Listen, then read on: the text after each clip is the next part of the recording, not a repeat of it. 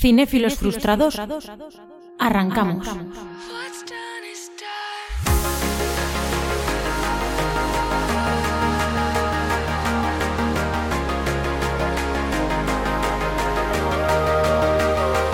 Pues sí, sí, sí, sí, sí.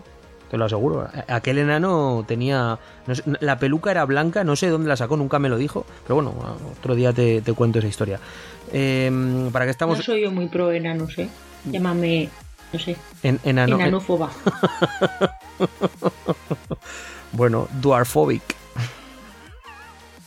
en fin. Bueno, A ver, dos cosas. Antes de empezar con el tema, tenemos que contar otra cosa muy importante, porque este es el primer programa que va a salir en el que podemos anunciar cuál va a ser el contenido del programa número 100. El programa número 100 saldrá a mediados de marzo aproximadamente y la señorita Alba nos puede contar de qué va, en qué va a consistir ese programa 100. Cuéntanos, Alba.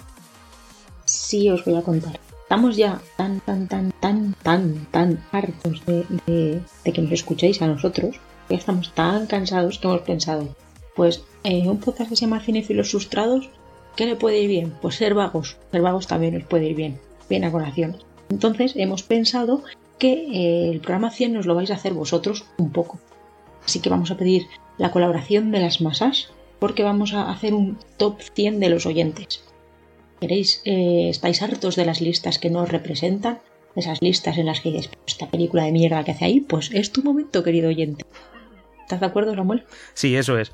Eh, la historia es básicamente que todo, toda persona que nos escuche, todo oyente, todo ser escuchante, todo, todo radio escucha, que se decía antiguamente, nos pueda mandar una lista de un número mínimo de películas que son 10 hasta un máximo de 100. Es decir, pues la película a la que más nota le das 100 puntos, a la segunda 99 y así sucesivamente hasta las que llegues. Si quieres mandar 10, pues llegarías hasta 90, si quieres mandar 25 hasta 75 y si quieres mandar 100 hasta 1, ¿no? Una vez tengamos un número ya bastante amplio de listas, haremos un top 100 sumando todas las puntuaciones que nos hayáis mandado y ese top 100 entrará y será lo que se comente por parte de los colaboradores del programa en el top 100. Será un programa bastante largo, digo yo, ¿no? A no ser que... Pero sí, será largo. Se presupone. Eso es, comentar 100 películas será algo, en fin, cuanto menos voluminoso. En- ¿Se dice volumen en el tiempo o extenso? Más bien extenso, no vamos a ser, no va a ser que haya algún alguien, algún físico, algo, no sé, quien se dedica a medir el tiempo, a escucharnos y decir, pues oye, sí, se dice así. En fin, Alba, ¿dónde nos pueden enviar estas listas que nosotros comentaremos? Bueno, pues, Las anunciamos ya, por cierto, un segundo. Sí, sí, sí, sí, claro. No, pero que este podcast, tenemos- este podcast está saliendo día número 10, día 19, eh, 19 de enero y este podcast saldrá eh, en marzo. Entonces, Sí, eh, pero, pero te hemos habilitado hasta el 28 de febrero para que podáis enviar vuestras listas. mm, también esto no es por nada raro, ¿eh? sino simplemente por si algún colaborador pues de esas 100 películas no ha visto alguna, para poder preparárnoslas bien y también para tener tiempo de grabar y editar para que esté en fecha. Entonces, por eso en fin, Alba, ¿dónde nos pueden ¿no? enviar Para que el monete que tenemos encerrado, chulo, para que le dé tiempo a contabilizarlo. Eso es, eso es. Entonces, Alba, ¿por dónde pueden, cuáles son los medios por los que nos pueden enviar? Pues mira, eh, por los medios de siempre de comunicación, comentarios de iVoox, en nuestro Twitter Cinefilos. ¿Es así? Sí. Señor Es, Twitter es nos mejor decir, es como cinéfilos frustrados, pero sin el A2. Exacto. Muy bien, gracias. Pero así no, no hubiese hecho yo el ridículo. Y en el grupo de Telegram, el grupo de charla, eh, el grupo en mayúsculas, Cinefilos Frustrados. Yo creo que si pones Cinefilos Frustrados eh, en el buscador os salimos. Creo, creo que poniendo Y cinéfilos ya es el, pri- el primero que sale de los primeros. No estoy segura, ¿eh? Pero bueno, por si acaso. Y luego hemos habilitado un nuevo, un nuevo canal, que es un mail que hemos inaugurado para la ocasión, que se llama las 100 de cinéfilos gmail.com. Joder, un mail y todo. Sí, sí, sí. He tirado la casa por la ventana. Hay que felicitar a producción desde aquí, ¿eh? Porque madre mía, un mail eh, para la ocasión, joder, no sé, es como de puta madre. Pero bueno, oye. En fin, y el tema de hoy en cuestión, aunque ya todo el mundo lo ha visto en el título, pues, oye, no sé. Mm, ¿Nos comentas, Alba, cuál va a ser el tema del día? Sí, sí, después de la resaca navideña y como yo no quería ser menos, digo, "Mm, los de las películas van a hacer un top 10. Pues yo también quiero. Así que eso ha sido lo que vamos a hacer. Programa, Eh, programa, que saldrá, hacer- programa que saldrá, por cierto, de las películas la semana siguiente, el martes que viene. Pero bueno, ya sabemos que esto es tradición, que hagáis esto, así que tampoco Eso es. a los, a los habituales del lugar no creo que les pille de nuevas. Mm. Así que, eh, lo dicho, vamos a hacer un top 10, tu top 10 y el mío. Vais a tener 20 recomendaciones de lo que no había que perderse del año pasado. No está mal. 20, no coincidimos en ninguna, yo creo que en algunas sí, ¿no? Serán, Sí, 10 sí, sí, sí. serán 16, Pero como seguro que a mí 17. se me escapa alguna de esas de hacer Ah, vale, vale, vale, vale, vale. Muy bien, muy bien. Pues nada, el programa de hoy consistirá, estamos, nos está quedando todo muy radiofónico, ¿eh? No hay, qué raro que no haya aquí ningún... No, no tenemos tanto ritmo como No, no, no me refiero a eso, sino lo contrario. Me parece que tenemos el ritmo radiofónico nocturno de tranquilidad, donde no se están cogiendo vías de servicio, donde todo va como muy guionizado, cosa que en general a mí no me agrada demasiado, ya lo sabes. Pero bueno, un top 10, evidentemente empezando del 10 hacia el 1, de todo lo que, bajo mi punto de vista y el de Alba, mm, se tiene que ver de 2020. Nos han quedado algunas cositas fuera, hemos estado currando bastante, hay que decir, a lo largo de la Navidad y en los, sí, las semanas previas. Yo diría que incluso desde noviembre, eh, evidentemente habiendo, eh, pues cogiendo una lista todo lo que hemos, lo que hemos visto y demás, y viendo todo aquello que no habíamos visto y que consideramos pues que por un motivo o por otro, porque ha aparecido aquí o allá, por premios, por creadores o porque y porque no hemos tenido tiempo de ver en su momento de emisión, sí. Eh, yo tengo que decir que solo me ha quedado una serie por, no- por ver, solo aumente una y eso que vi el piloto. Y el resto, el resto, si no aparece, es porque no considero que tenga que estar. No es porque una, para ver, me refiero de las que a mí me puede interesar o, o demás. Solo una. Y además es, la digo ya, Raised by Wolves. He visto el piloto, que me, me, me pareció maravilloso, por cierto. O sea que quizá hubiese entrado, pero no he llegado por fechas. Todo lo demás, si no aparece, porque no me interesa lo más mínimo, porque lo he visto y creo que no debe, no debe estar en un top 10, por lo menos bajo mi punto de vista. ¿Algo que aclarar, Alba, antes de empezar con tu top? ¿Algún un contexto que darle al dos oyente? cosas, dos cosas. Por un lado, me he dado cuenta que el tiempo es muy relativo, y más en tiempos de pandemia. Ajá. O sea, yo no tenía ni puñetera idea de lo que había visto este año, ni de lo que no, ni de lo que era del año anterior. Mm, ha sido un ejercicio, a mí personalmente me ha venido bien, para saber qué es lo que había visto y lo que no, porque ya os digo, era como de, pero esto era de este año o de hace dos. Así que por ese lado, pues bien.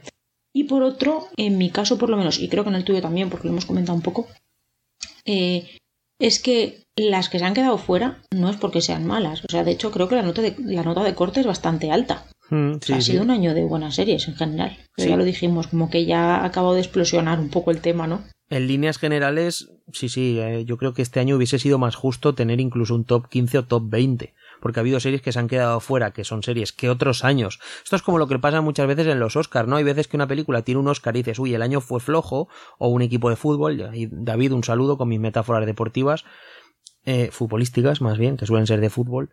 Un año un equipo gana la Champions y otro otro y dices, uy, pero realmente hay alguna como que tiene más valor, ¿no? O un Oscar que tiene más valor porque dices, ese año hubo un gran nivel en películas y otro año pues no. Este año ha sido de los jodidos, ha sido de, eh, de estos que dices, joder, joder, 10 solo se va a quedar muy corto. Y luego otra cosa... Dime. Déjame que te corte. Ah, Tú te acuerdas, ¿no? El formato de este programa no es que hables tú solo. ya, no, no, claro, claro. Mm, Tú has Yo- hablado más que yo, yo tengo aquí el contador y tú llevas más minutos que yo hablado, pero bueno. Bueno, Simplemente no, quería, quería una, hacer una reflexión antes de meternos en harina. Yo quería hacer una reflexión que, que te comentaba a ti hace unos, unas semanas por privado. Yo creo que este 2020 que hemos pasado ha sido el año definitivo de las series españolas. Sí como muchas veces se comenta que el 99, bueno, los 90, no hay gente que dice el 90 en Twin Peaks o Expediente X, otros que lo ponen en el 99 por el estreno de Los Soprano. En fin, como que siempre se intenta buscar ese momento de cambio y en España yo creo que sí que vamos a tener todos de aquí unos años mm, bastante claro cuál ha sido ese momento de giro de guion, ¿no? Que se ha llegado por fin, España ha entrado en la élite absoluta, bajo mi punto de vista, de lo que son series de, de primer nivel y en esa liga en la que ya competimos de tú a tú con las series americanas. Ya no hace falta poner esa etiqueta de está bien para ser española o no está mal para ser española, sino que ha sido un año donde las series españolas, yo de hecho te propuse, lo que pasa es que al final pues no ha salido la idea adelante, yo propuse hacer dos tops, uno de series y otro de series españolas, porque las series españolas las había Sí, pero no por lo que pueda parecer, no para que tengan representación, sino porque es que eran muy buenas y había muchas. Eso es, entonces generalmente, esto es lo que me sorprendía a mí, que generalmente siempre se separa para que de esta manera las españolas entren, porque si no en una liga general no entran, este año ha sido lo contrario. O sea, yo propuse separarlas precisamente para que no coparan todo, porque me parecía que había un nivel altísimo, además en todos los géneros. Entonces, ha sido el año de explosión definitiva de Movistar, ha sido el año de explosión de HBO con Patrick con 30 monedas, ha sido el año... Es que todo, todo. Luego, evidentemente, series que funcionan ya a nivel global en términos de audiencia, como son La Casa de Papel o Élite, que ya estaban, pero que siguen en plena forma. Pero yo hablo aquí de calidad. En, en Movistar se han estrenado series buenísimas todos los meses prácticamente, series que estaban entre las 10 mejores o las series más, las 10 series más interesantes de ese mes, constantemente. Y, en fin, mm, Ahora veréis a lo largo por lo menos de mi top, yo no sé el de Alba, porque en su día más o menos me lo comentó, pero no me acuerdo ya.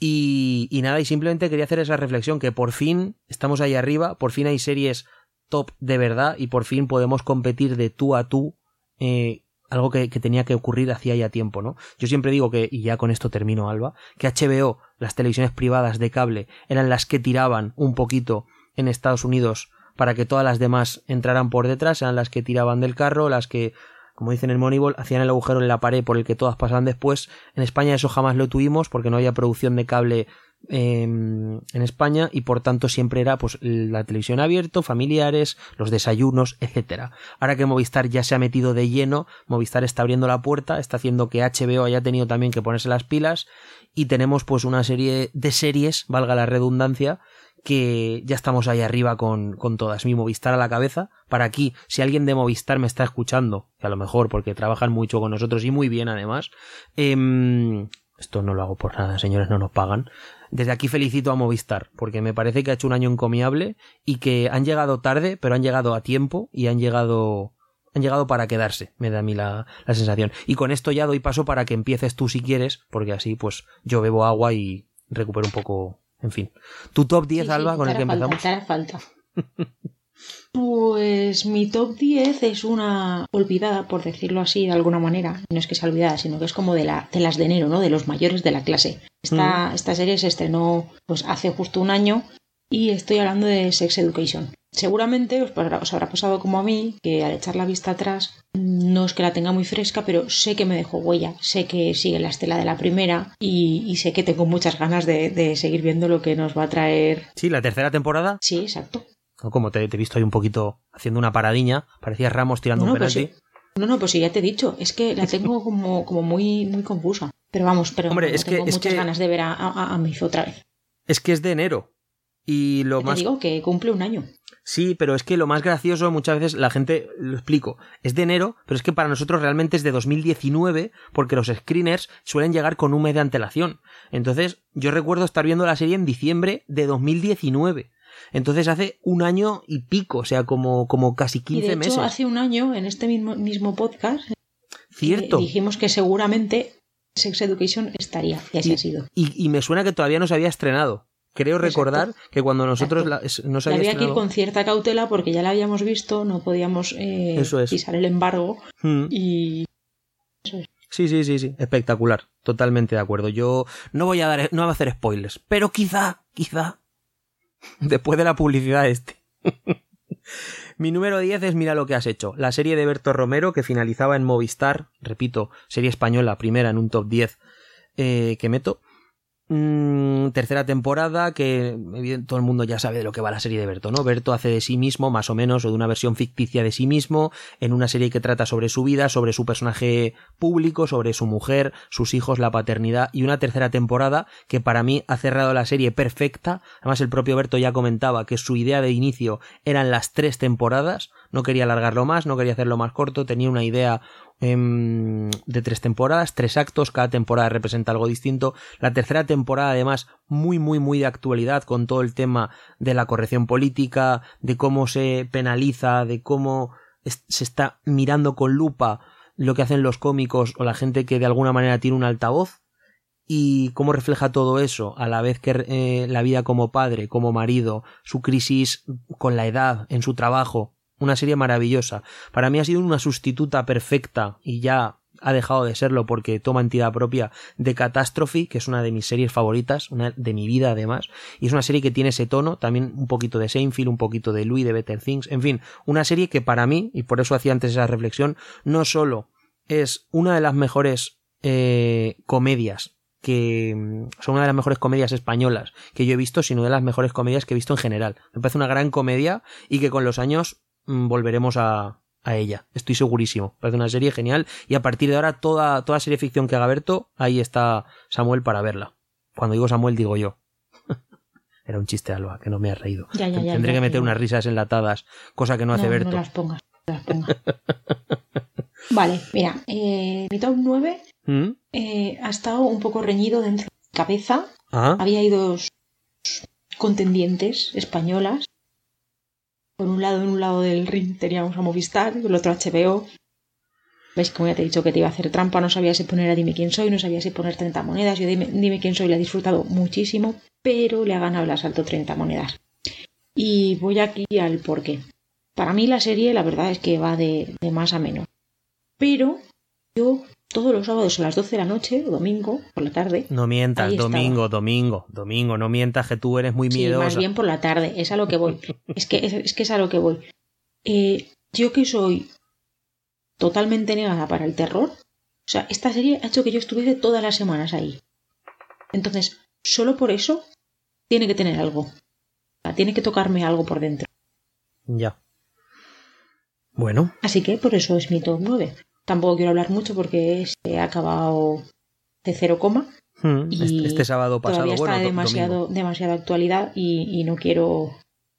Pues no quiero destripar a nadie. Serie, por cierto, que de la Iglesia también comentó en Siches, en la rueda de prensa donde se presentó el piloto, que iba a ser también tres temporadas, lo mismo que mira lo que has hecho. Además, ya la tenía, dice que se ha tirado cinco años componiéndolo todo, a nivel de Biblia de la serie y demás. Él ya Sí, sí, lo dijimos en el, en el programa pasado. Ah, sí, no me acuerdo de lo que dijimos en el programa pasado, lo siento.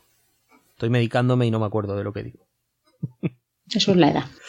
Mi número 9 es una serie de Solima, un absoluto genio de la televisión, el creador de Roma Criminal o Gomorra. ¿O Gomorra? ¿Gomorra solo es director? No recuerdo ahora mismo, pero bueno, en fin, el director de Sicario parte 2 o de Suburra la película. Suburra, el, en fin, iba a hacer un chiste con su burra, ¿sabes? Posesivo. No, por favor, ya hemos pasado la Navidad. Los burros y esas cosas ya. 000, basado en una novela de, de Saviano, el, que escribía la famosa Gomorra en su día, que tuvo la película de Garrón y demás. Pues una serie que creo que se va a quedar en miniserie por cómo cierra. Es, me parece una serie sencillamente perfecta. O sea, me parece espectacular, me parece que es lo mejor que se ha hecho en el género en mucho tiempo. Me parece mucho mejor que Narcos a todos los niveles y en todos los sentidos. Me parece que siendo porque es cierto que estiliza y hasta cierto punto recupera esos valores mm, de ese tipo de cine previos a uno de los nuestros, porque uno de los nuestros rompe un poco con, con, con ese, ese estándar canónico donde los mafiosos eran elegantes y estaban estilizados y se veía como algo incluso positivo, a partir de uno de los nuestros eso cae, con los soprano aún más, en fin, pues hasta cierto punto recupera esa estilización de aquel, de aquel tema, eso es cierto, como punto negativo para que le pueda parecer eso, pero por otro lado es que refleja la historia de la droga de una manera redonda. Mm, tiene tres puntos de vista, 000. Por un lado tenemos los productores, por otro los eh, compradores y por otro tenemos a los agentes intermedios, por decirlo de alguna manera. En ningún momento vemos lo que son los consumidores, ahí ya hemos visto demasiado en televisión y se ve mucho más ese entramado global en el que pues los italianos, los colombianos, los americanos están metidos y vemos todo el transporte. Básicamente la serie es sencillamente un camión de cocaína, unos containers de, ahora no recuerdo, sí, cocaína, que van desde un país hasta el otro, básicamente. Una compra que hacen los italianos a los americanos, a los colombianos, y los americanos son los intermediarios. Y hasta se ve todo ese entramado con una serie de personajes muy muy, muy concretos, un número amplio de personajes, por cierto, pero muy concretos y muy bien escritos. Tiene tres personajes principales, banda sonora de Mogwai, mm, capítulos dirigidos por Solima, por Pablo Trapero, en fin, serie de Amazon, ocho capítulos, brutal, una absoluta obra maestra de serie. Ese es mi puesto número nueve. Pues muy bien, muy interesante. A mí la serie sobre, sobre droga no es algo que me, que me llamen especialmente y me la has vendido muy bien. Ah, bien, bien. Para eso estamos, para vender series. Vale, vamos con eh, mi, en mi lista hay dos placeres culpables y este es el primero. A ver, a ver, no, no ojito, ojito, ojito. ¿No irás a meter aquí John Sheldon? No. es una broma, ¿eh? He pesado con John Sheldon. Pues es que me hace gracia el nombre. La nombro mucho porque me hace gracia el nombre de la serie. Pero sí, sabía que no la habías puesto, era una broma, era una broma. Pues eso, que en la lista tengo dos placeres culpables y he decidido que voy a ser valiente, que si me gustan y los disfruto, pues tenían que estar aquí. Claro que sí. Así que el puesto número 8 es para el final de Marvel Agents of S.H.I.E.L.D. Le va a extrañar esto, supongo. Pero es que, joder, ha sido muchos años con esta gente y, y me, ha sido un cierre muy acertado. Creo que sí que es cierto que puede ser una temporada final un poco, un pelo fanservice. Pero, pero oye, pues el un pelo, ¿no? Un pelo. Es una poquita, una poquita. Y no sé, me es una serie pues, que es la más longeva de, todo el, universo este de series de Marvel. Mm. Y por algo ha sido, se han sabido reinventar, han hecho cosas que decías, venga ya, hombre, no puede ser, ¿y ahora qué? ¿Y ahora qué? Mm, ¿Cómo es posible que en una serie maten, no sé, cuatro o cinco veces a un personaje? Y, y oye, y también, que, que, que, bien, que pa'lante. Sí, hay, hay muchas series que les pasa eso. Eso tiene una cosa muy negativa, es que luego la muerte como que pierde ¿no? un poquito de efecto dramático. No, no, no, porque siempre llegaba ese momento y tú decías, ya está, no puede volver a pasar. Pero volvía a pasar. Entonces... ¿Eso con qué personaje? No voy a... No. Ah, vale, vale, vale. Respeto, un respeto, por favor. Se dice el pecado, pero no el pecador. Ah, vale, muy bien, muy bien. En el caso de algunos es lo contrario, el pecador, pero no el pecado. Pero nunca ambas cosas. Mm. No se puede revelar. Voy a mi número 8. Venga, va, dale. La maldición de Bly Manor, o sea, la maldición de la mansión de Bly. Basado en la obra de Henry James, creada por Mike Flanagan, ya la, ya la comenté, me parece que en el primer podcast que hicimos de series, de cuatro tercios. Mm y aquí la pongo en el número 8 porque me parece que tiene una difícil tarea, que es volver a estar a la altura. Estar a la altura de una temporada que es probablemente la mejor serie de Netflix, si no la mejor, una de las tres mejores series de Netflix, que es La Maldición de Hill House. Aquí con varios de los actores que estaban en aquella ya mítica serie y una historia de fantasmas, de niños siniestros, de amor, de, en fin, una, a nivel de escritura me parece que está perfectamente a la altura de Hill House, lo que ya comentaba. Tiene una cosa que hace que no esté entre los primeros puestos, y es que Flanagan solo dirige el primer capítulo. Eso es una oh. cosa negativa. Si dirigiera todos, como tiene serie ahora en 2021, que sí que va a dirigir para Netflix, una miniserie de ocho capítulos que dirige por completo, una de las series que más espero de, de este año, y, y, solo por eso es por lo que está debajo, pero a nivel de escritura, a nivel de lo que cuenta, de cómo están los actores, de cómo está, el de, cómo está la producción, la música, el entorno, la atmósfera, todo, todo, excepto la realización, está a la altura de, la, de aquella ya clásica, repito, temporada. Por eso en el número 8 y no más, más arriba. Pero vamos, una serie, para mí, mm, un must sin duda de 2020. Y mira que era difícil, teniendo en cuenta las expectativas, pero a mí me parece maravillosa. Sé que a mucha gente no le ha gustado, es más lenta que aquella, no tiene jumps scares, no tiene... Mm, en fin, mm, es, distinta, juega otras cosas y por eso también está en la lista, porque no repite fórmula, juega a dirigir de manera distinta, juega a estar escrita de manera distinta, a contar cosas distintas, a profundizar de manera distinta en los personajes, a jugar con los tiempos de manera diferente y por eso está en el puesto número 8. ¿Tu puesto número 7, Alba?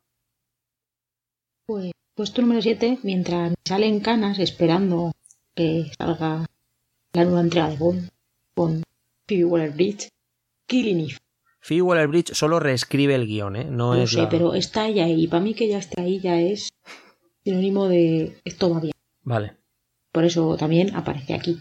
Y que conste que, más que por, por su que por su personaje, es por, por Villanel. Es cierto que, esta temporada. ¿Por su personaje? ¿Qué personaje? ¿Cómo? Has dicho que más que por su personaje es por Villanel. Exacto, que, que, que aparece en este top por, por, por Villanelle, porque ese personaje. Ah, por- no, por, que- no por If, vale. Como estabas hablando de Phoebe Waller-Bridge, digo por su personaje, si ya no aparece. No, no, no. Vale, vale, vale. Mm, que lo que decía, que, que no- para mí mm, la mejor está décimas por debajo de, de la primera temporada, pero aún así eh, es que es muy bien. Para- Muy bien, yo la recomiendo ahora también encarecidamente a todo el mundo. Para mí ha, ha perdido un poquito de, de mojo la serie con respecto a su primera temporada, que es una absoluta maravilla, pero claro, es que sigue teniendo a uno de los personajes más carismáticos, más divertidos y más únicos de la televisión. Es que Vill- Villanelle es un personaje único. Entonces es de esos personajes que es que da igual que la trama se pierda, porque solo con que aparezca ella en pantalla ya, ya está todo bien. Caminando por ahí, dando vueltas. tú diciendo, Eso, eso es. Por cierto, ¿recuerdas el capítulo que va de ella cuando va a ver a su familia? claro. Es una maravilla, ¿eh? Mejor Sí, capítulo de la temporada. Sí, sí, es una, una maravilla. Muy bien, me parece bien que esté Killing Eve teniendo representación en el top de cinéfilos. Mi puesto número 7 es The Great. Aquí en España en Start Play, la serie de Catalina la Grande, bueno, la serie de Catalina Grande, de una Catalina Grande, digamos, absolutamente, o si no absolutamente, en gran parte ficticia, escrita por Tony McNamara, el, el creador, escritor de la favorita, esto basado en, en una obra teatral suya, con el Fanning haciendo de Catalina y con eh, su marido haciendo eh, Nicholas Holt, el famoso Tony Stonem de, mm, de Skins o Nux de Mad Max Fury Road. Una gozada, una serie que es la favorita en serie y la favorita es una peli que a mí me encanta, me fascina y por eso es que es lo único, mira, quizá quizá creo que tiene una serie que, o sea, que tiene una duración equivocada. Me parece que es una serie que más de 50 minutos es de media hora y por ese motivo también está, está abajo. Luego, lo- luego te cuento yo. Estaría un poco más arriba si fuese por mí, pero aún así, aún así es una serie que para lo que trata y capítulos de una hora se sostiene perfectamente, es divertida, es loca, es absurda. Yo, yo tras, tras reposarla, a mí me, me ha ganado puntos. Ah, Ahí puedo leer. muy bien. Veremos dónde está mi. Y por eso la número 7 de Great Start Play, que por cierto Start Play se está haciendo un catálogo brutal. Tiene poquitas series, pero ojo, ojo, no es un Rakuten ni es nada similar, no. Está haciéndose un catálogo poco a poco a base de joyitas, muy, pero que muy interesante. ¿Tu número 6, Alba? Te voy a hacer ahí un poco un atraco. ¿Cuál es tu número 6? Ah, genial. Mi número 6, ¿Cuál es? Sí, The Voice. El mío también, por eso yo digo. Ah, tú sabes las listas de de los dos. Ah, vale, vale. Pero habla tú un poquito, hombre, que el anterior he hablado yo. No, no, pero es por decir, es el 6 de los dos y así pues puede ser más una conversación que un soliloquio. Ah, muy bien, muy bien pensado. Por eso es la productora del programa, señores. Eh, The Voice. The Voice es una serie que a mí me produce mucho asco muchas veces, pero es que las series no siempre te tienen que producir cosas bonitas y alegría. Tal, y es una serie que pese al tema que, que toca, mm, está muy bien hecha en el momento en el que está hecha. O sea, ya hemos visto de todo los superhéroes, pero esto parte no. Claro, Así ya. que, No, iba a aunque decir. sea que- solo por, por, por originalidad y, y porque si, si tengo yo bien entendido, yo no, yo no me he metido con el cómic. Vamos, ni lo he abierto, no, no sé nada.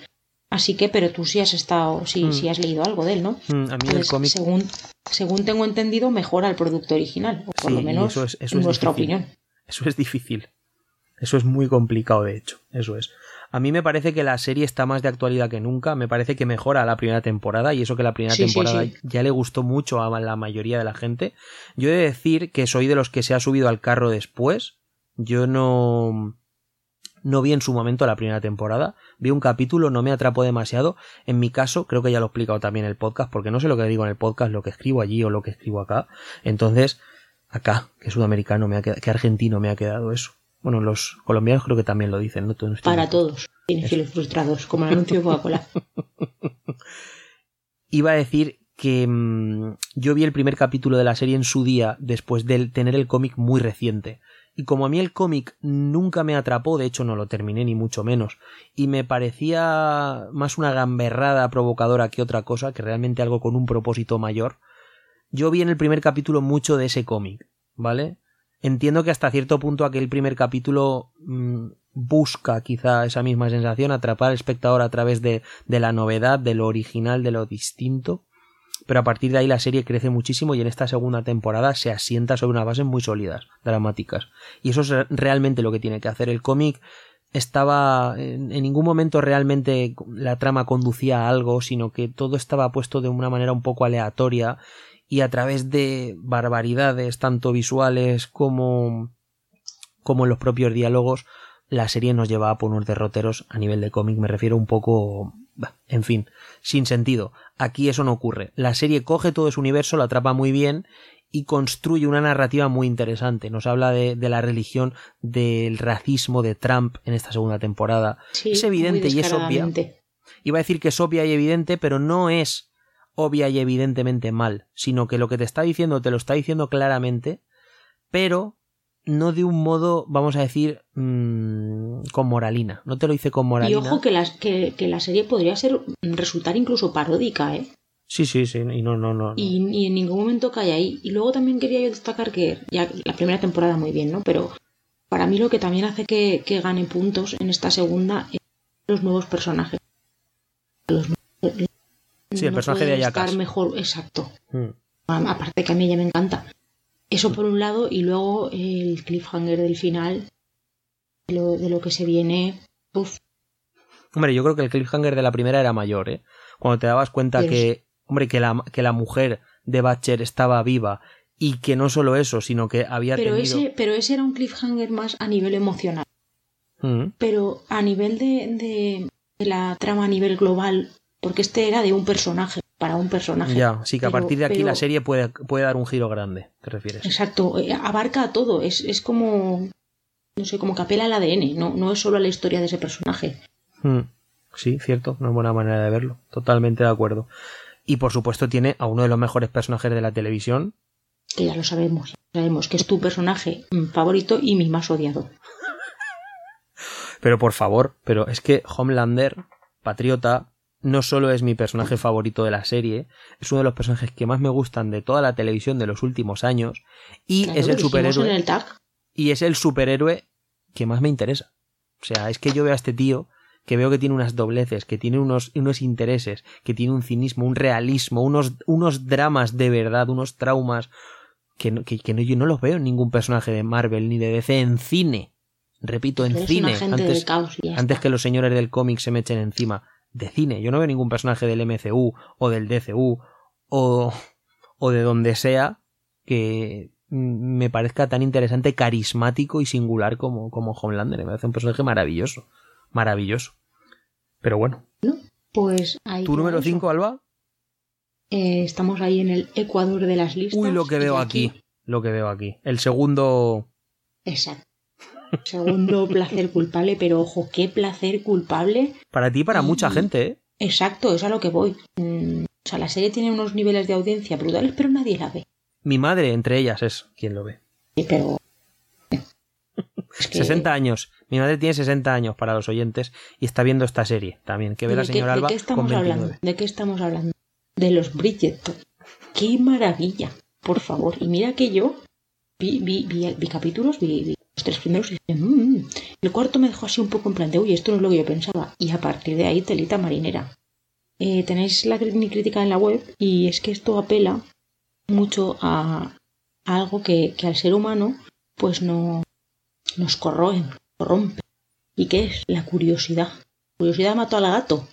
Y, tener ahí el intríngulis de mm, quién será, es mm, para los que no sepan de qué narices estoy hablando, es un poco como si Mujercitas se juntase mm, con Gossip Girl de época, con unos toques de 50 sombras de Grey, vamos, todo muy... Sí, sí, un cóctel, un cóctel molotov. Conforme la está juntando digo, uy, en cuanto terminemos de grabar me voy a poner con ella.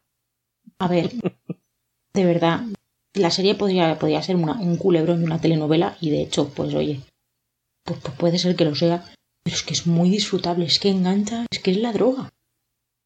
Yo leí hace poco que era un cruce entre María Antonieta y Anatomía de Grey. Pues puede ser, pues yo, es que Sonda Rhymes. Eso, Sonda Rhymes. Sonda Land.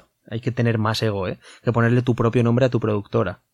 O sea, es que tela. Pero bueno, Pasamos a mi número 5, ¿te parece bien? Vale. Vamos a un muy buen ritmo, ¿eh? Va a quedar un programita de una horita, va a quedar guay, va a quedar picadito, como diría David, tostadito, rápido, al pie, bien, bien, como ha de ser.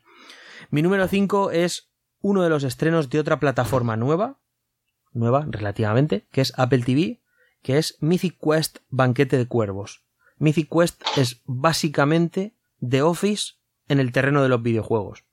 El día a día. No tengo, ni idea de lo que es. Ah, yo leo esto, Mythic Quest, tal, no sé qué cuervos, y me pienso que es Juego de Tronos 2. No, no, que va, que va, que va. Básicamente es el día a día de una oficina mm, de una empresa que se dedica a gestionar juegos en línea, crear juegos en línea, básicamente es el día a día de la oficina, lo digo para poner un ejemplo, el día a día de la oficina de la gente que está actualizando constantemente pues Call of Duties, FIFAs, mmm, Fortnite, etc. Eso es, con un creador que cree que es Dalí o que cree que es Picasso y una gente que trabaja alrededor, capítulos de 25 minutos de los creadores de It's Always Sunny in Philadelphia, que es una de las mejores comedias de la historia de la televisión, que por cierto en un mes llega a estar a Disney Plus, nos traerá el contenido de FX, estas series de FX, espero Disney Plus que esté ahí, espero. Nos va, nos va a tocar afinar en lo de Star Star. sí, sí, por eso, por eso he hecho, sí, sí, sí. Una serie espectacularmente buena, rica en personajes, divertida. Es ese tipo de comedia, pero que también tiene un componente dramático muy interesante y muy bien trabajado. Las buenas comedias, como todos sabemos, parten del drama. Y unos personajes muy carismáticos, muy divertidos a los que quieres enseguida, con un, una luz. Es ese tipo de, de, happy place que hemos perdido un poquito con The Good Place que también finalizó este año pasado, que es una de las, en fin, otra de esas grandes series que van a quedar, pues Mythic Quest vino un poquito, por lo menos para mí, para mucha gente fue um, Upload, una decepción tremenda, por cierto, del creador de The Office. Pues Mythic Quest es una serie de Apple TV, por cierto, tiene el mejor capítulo de la pandemia que se ha hecho, todas estas series que se pusieron, vamos a hacer un especial del COVID cada uno de nuestra desde nuestra casa con una webcam, no sé qué, pues Mythic Quest hizo uno.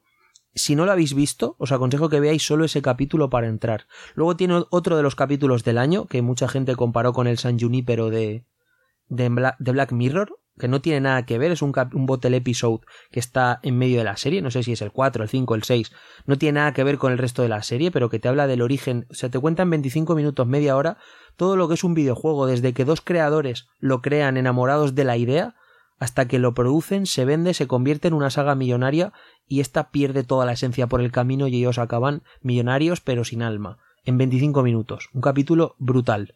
Y la pues serie es una absoluta maravilla. Es una absoluta maravilla. O sea, es, te ríes muchísimo y a la vez te emocionas con los personajes y es ese tipo de serie que te hace un poquito mejor persona. Eso es Mythic Quest.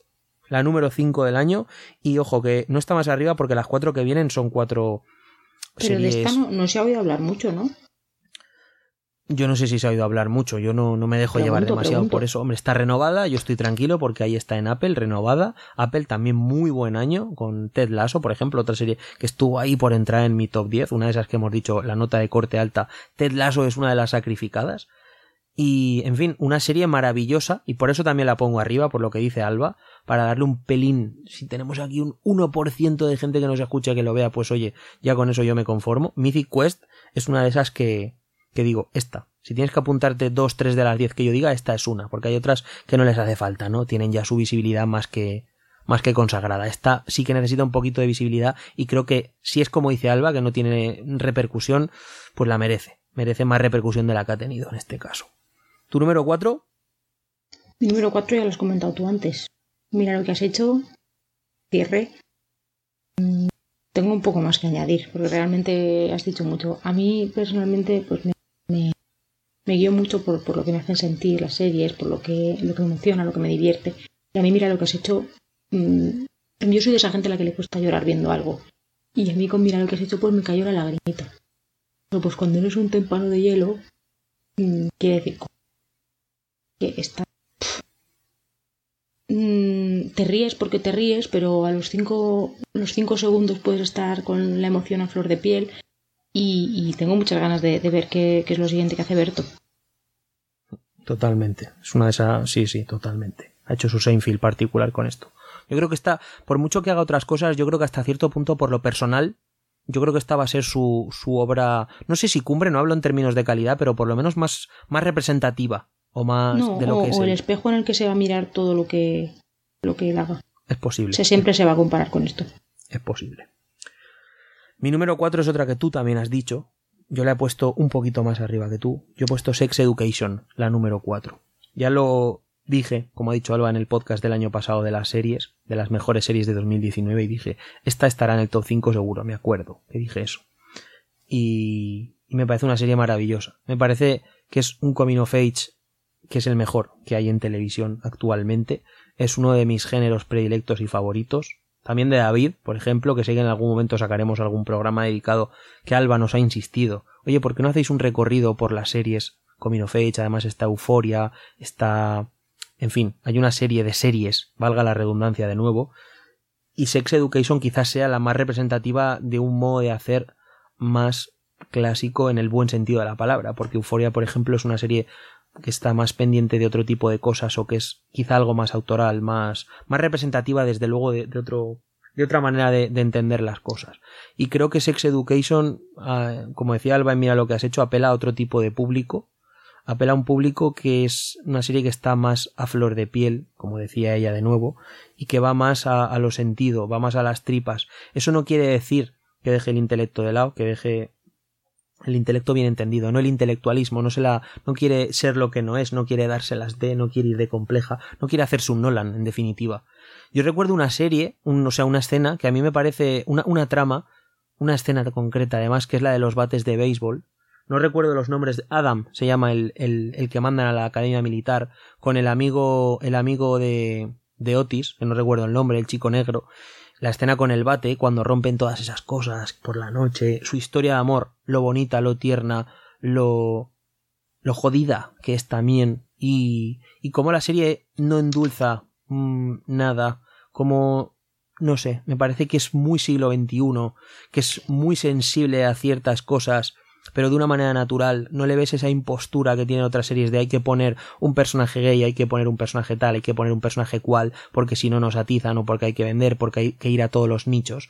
Que por cierto, esto se ha convertido en lo que antes era hay que poner al abuelo, al niño, al perro, para que nos vea toda la familia. Parece que hasta cierto punto muchas series juegan a eso de hay que poner al negro, al gay, a la trans, al no sé cuántos, para que nos vean todas las minorías y para ser representativos. Y esta serie tiene eso en su ADN no, no, se, no se fuerza, no, no quiere ser lo que no es, sino que de verdad se conoce a sí misma y explota sus valores de una manera mmm, absoluta. No puede ser mejor.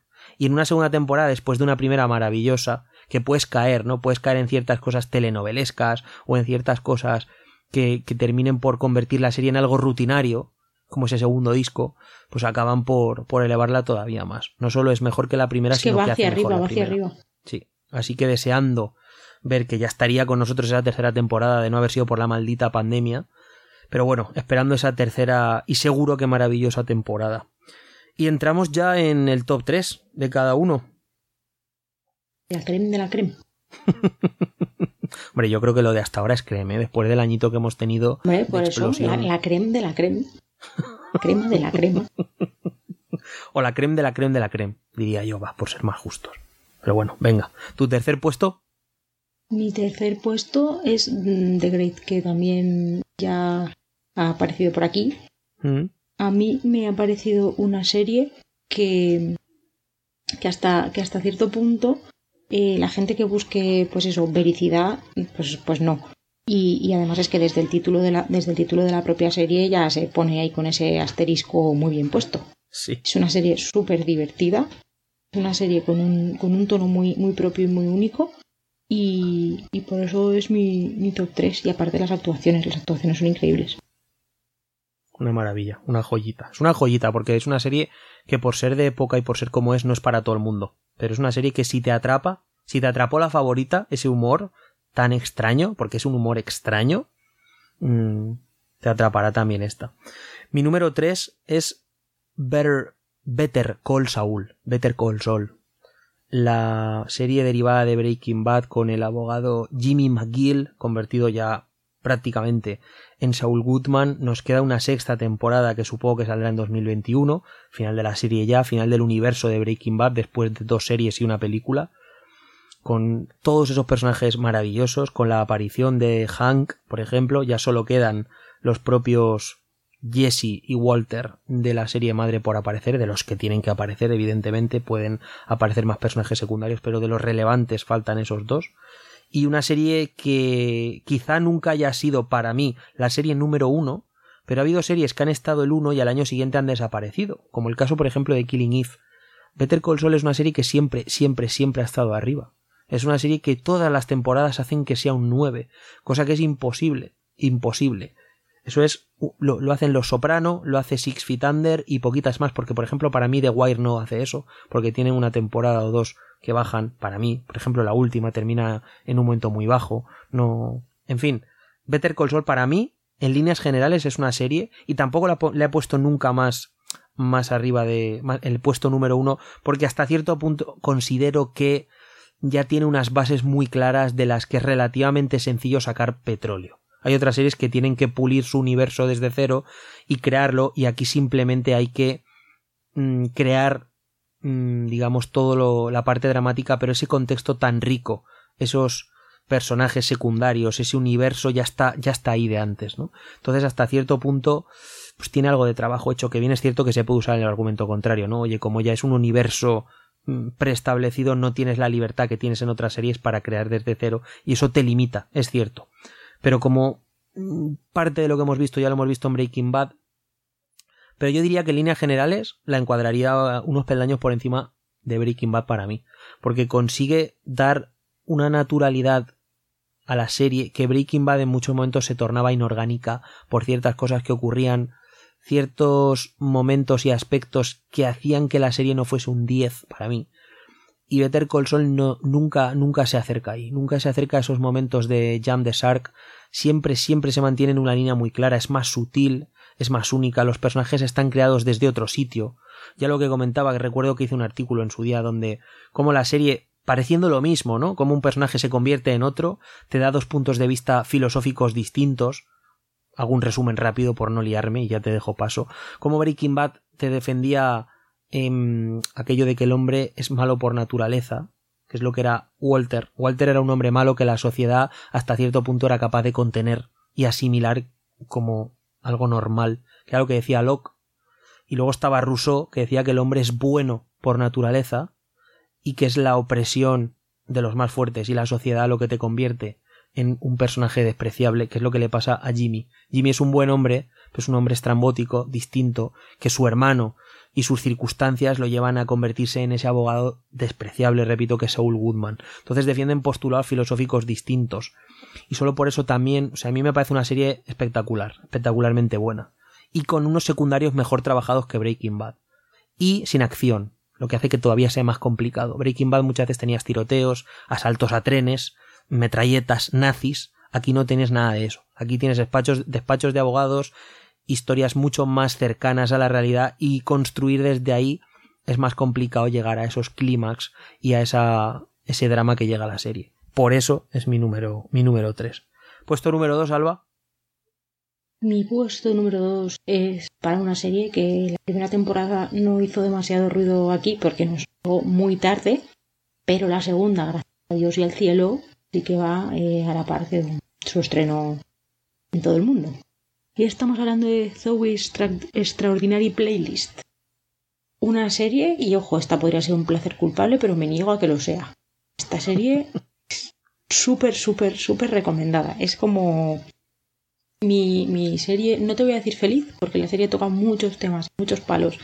Y quizá feliz no sea el mejor adjetivo, pero una serie que se disfruta muchísimo. Es una serie musical con un elenco espectacular, gente de Broadway, gente del cine, gente mm, estoy intentando hacer ahí un poco de memoria porque son caras Jane Levy, muy Jane Levy de, hacer terror, de hacer Evil Dead.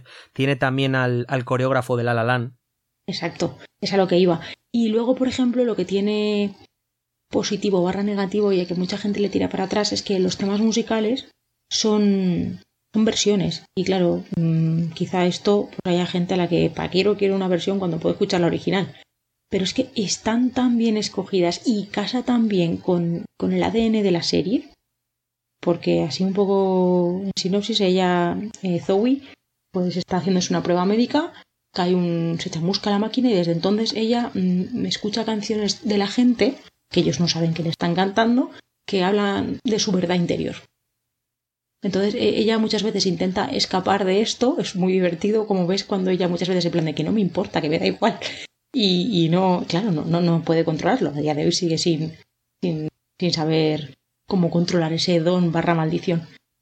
Y esa es mi, así como tú decías antes por ahí que creo que era Mythic Quest como tu, tu recomendación, la de apuntar, para mí es Zoe. Muy bien, yo la he visto además y me parece una muy buena serie. No la vi entera, porque es eso lo que decimos siempre de es que el número de series tal, no sé cuántos de menos, pero me parece muy bien que la pongas. Me parece que es una serie que también merece mucha visibilidad. Primero porque es un musical, algo que ya no hay de por sí en televisión por lo complejo, ¿no? De los musicales propiamente. Y además, y además es eso, que, que, hay muchas veces que en los musicales, a mí que me encantan, en los musicales de, de televisión como que se ve el cartón, como que notas dónde está metido el dinero del episodio. No, no, aquí está como muy bien repartido, nada destaca sobre nada, eh, los diálogos están bien, la música está bien, las coreografías son espectaculares, los secundarios son divertidísimos. No sé, es que no le puedo pedir nada más a esta serie. Muy bien, pues ahí va el consejo de, de Alba.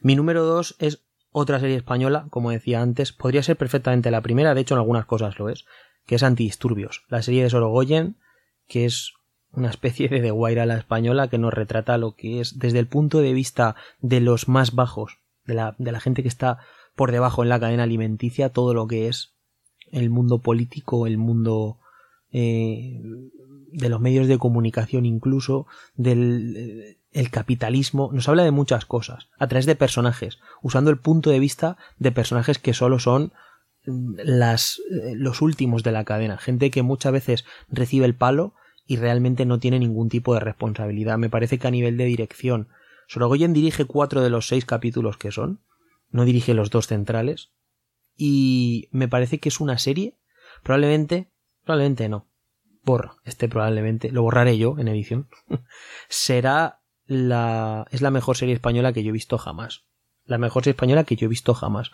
Y repito, la segunda mejor serie que he visto en todo el año, a nivel mundial. Y sin etiquetas de para ser española. Esta serie es mejor que las ocho anteriores que he dicho, en todos los sentidos. A nivel de dirección probablemente sea la mejor. Me parece una serie brutal. Me parece que es cine en estado puro, en el buen sentido. Muchas veces tratamos de hacer de menos a la televisión y aquí mm, con este comentario no quiero hacer ver eso, sino que muchas veces el buen cine se puede llevar a la televisión de esta manera. Porque es una serie en toda su complejidad. No es una película partida en seis trozos, no, no, cada capítulo tiene su punto de vista, cada capítulo tiene su entidad única, tiene sus, su introducción, nudo y desenlace, tiene unos personajes maravillosos, es una serie coral, y es una serie que nos relata lo que ha sido una época, y lo que es una época en España, de una manera mm, total y absoluta. Así como en The Wire veíamos una especie de de hoja de ruta de lo que había llevado a Estados Unidos al desastre moral, al desastre, en fin, humano, pues en este sentido a nivel político, Antidisturbios es una serie que casi podría ser documental. Casi podría ser documental. Es una, una serie policíaca en el mejor sentido, que tiene acción, que tiene personajes, que tiene secuencias que a nivel de planificación son la hostia, la famosa secuencia que ocurre en el Bernabéu por la noche, Mm, con las bengalas, o sea, me parece, por ejemplo, por decir una, ¿no? La evolución de los personajes, cómo además esto en un enclave de realidad, cómo mete la historia en un momento concreto, que no revelo, pero que tiene mucho que ver con un, una realidad muy, muy cercana y muy palpable, no es una ficción, y es una serie sencillamente maravillosa. Esperemos porque Sorogoyen ha comentado que están pensando en cómo desarrollar una segunda temporada. Yo pienso que en caso de hacerla sería como The Wire, ¿no? Dando otro punto de vista, utilizando estos personajes quizá como secundarios, pero meter más la historia centrada en la política o en, yo que sé, en los bomberos, en en el estrecho, en Galicia, yo que sé, algo que dé otro punto de vista del grave problema que hay global, ¿no? Y esto es como que en seis capítulos te dan un, te enseñan la patita de ese elefante que es todo ese problema. Y sin embargo eres capaz, solo viendo la patita, de mm, ver la, la magnitud del problema y de saber que hay un elefante ahí. Entonces espero que, que pueda encontrar la manera de, de continuar esta serie que es la mejor serie que se ha hecho en España jamás. Así que por eso es la número 2 y repito, podría ser la número 1 perfectamente. Y vamos a las números 1, Alba. Señor, a mí me gustaría que la gente en comentarios nos dijese qué número 1 es más, el tuyo o el mío. Y para hacer sangre y pupita. ¿Qué te vale. Parece? Yo creo que va a ser la, la tuya es más conocida. Quizás la ¿Quieres tuya. decir? Mm, pero la tuya es más reciente. Mm, no, creo que se, ambas se emitieron muy a principios de año, pero bueno. La tuya es de enero y la mía de marzo. Una pista ahí. Creo, vamos, que esas son las fechas. ¿Tu número uno, Alba? Mi número uno es redoble de tambores de New Pop. A nadie le va a sorprender porque soy muy pesada con esta serie y creo que ni un podcast de serie sin que yo nombre esta serie. Mm, es que me parece perfecta. Es que si yo pensaba que la primera temporada no era mejorable, señor Sorrentino ha dicho, pues toma, ahí, una palmadica en los dientes. Espectacular. Para mí tiene uno de los mejores finales que he visto jamás en la historia de la televisión. Mm, tiene un elenco de escándalo, pero de escándalo. Eh, una música espectacular, eh, que resulta por momentos anacrónica, por momentos es desconcertante. Una fotografía que es que es un espectáculo a los ojos. Y dices que estoy viendo, no sé dónde mirar, quiero pararlo, hacerme un cuadro con esa imagen. Mm, es que lo, lo, que diga es poco. Bueno, pues entonces, eh, ¿cómo es? Si bueno es poco, dos veces, ¿cómo es eso? Lo bueno, si es breve, dos veces bueno. Eso es, eso es. Pues yo de hecho en la mía no voy a comentar prácticamente nada tampoco. ¿Has terminado ya? Es que son series, mm, yo creo que es que se explican solas y cualquier cosa que digas creo que le, que le resta después mmm, sí, como misticismo, a, a, como sí. Sí, que yo me ponga aquí a contar lo que pasa, deja de pasar. O sea, a mí a priori el tema de un papa mmm, que no me puede interesar menos. Es que no me puede interesar menos, pero está tan bien contado o sea, esas intrigas de Palacio por momentos. Eh, cómo, cómo, apela un poco a, la moral todo el tiempo. Eh, las historias de los secundarios. Eh, mmm, los momentos de repulsión que los hay. Es que, no sé, de verdad. También soy consciente de que no es una serie para todo el mundo, eh, ojo. Siempre, yo siempre, siempre digo que es una serie para cinéfilos. Así que para cinéfilos en general, no para cinéfilos frustrados. Es que es una serie que es cine. Que cada capítulo es que podría ser una película. Pues mi número uno, yo no voy a decir nada, simplemente voy a decir el nombre y el que, al que le interese, que la busque por ahí, que se informe y ya está. ¿Te parece bien? Mm, me parece bien, pero yo, yo sí que comentaré de la tuya. No es porque quiera quedar mejor que tú y quiera ganar en los comentarios. No tiene nada. Entonces no vale. Si tú vas a comentar, yo también tengo que comentar. no vas a, raro, no vas a comentar tú, tú, mi número porque uno yo. Como tú, porque como tú no has comentado nada en todo el podcast.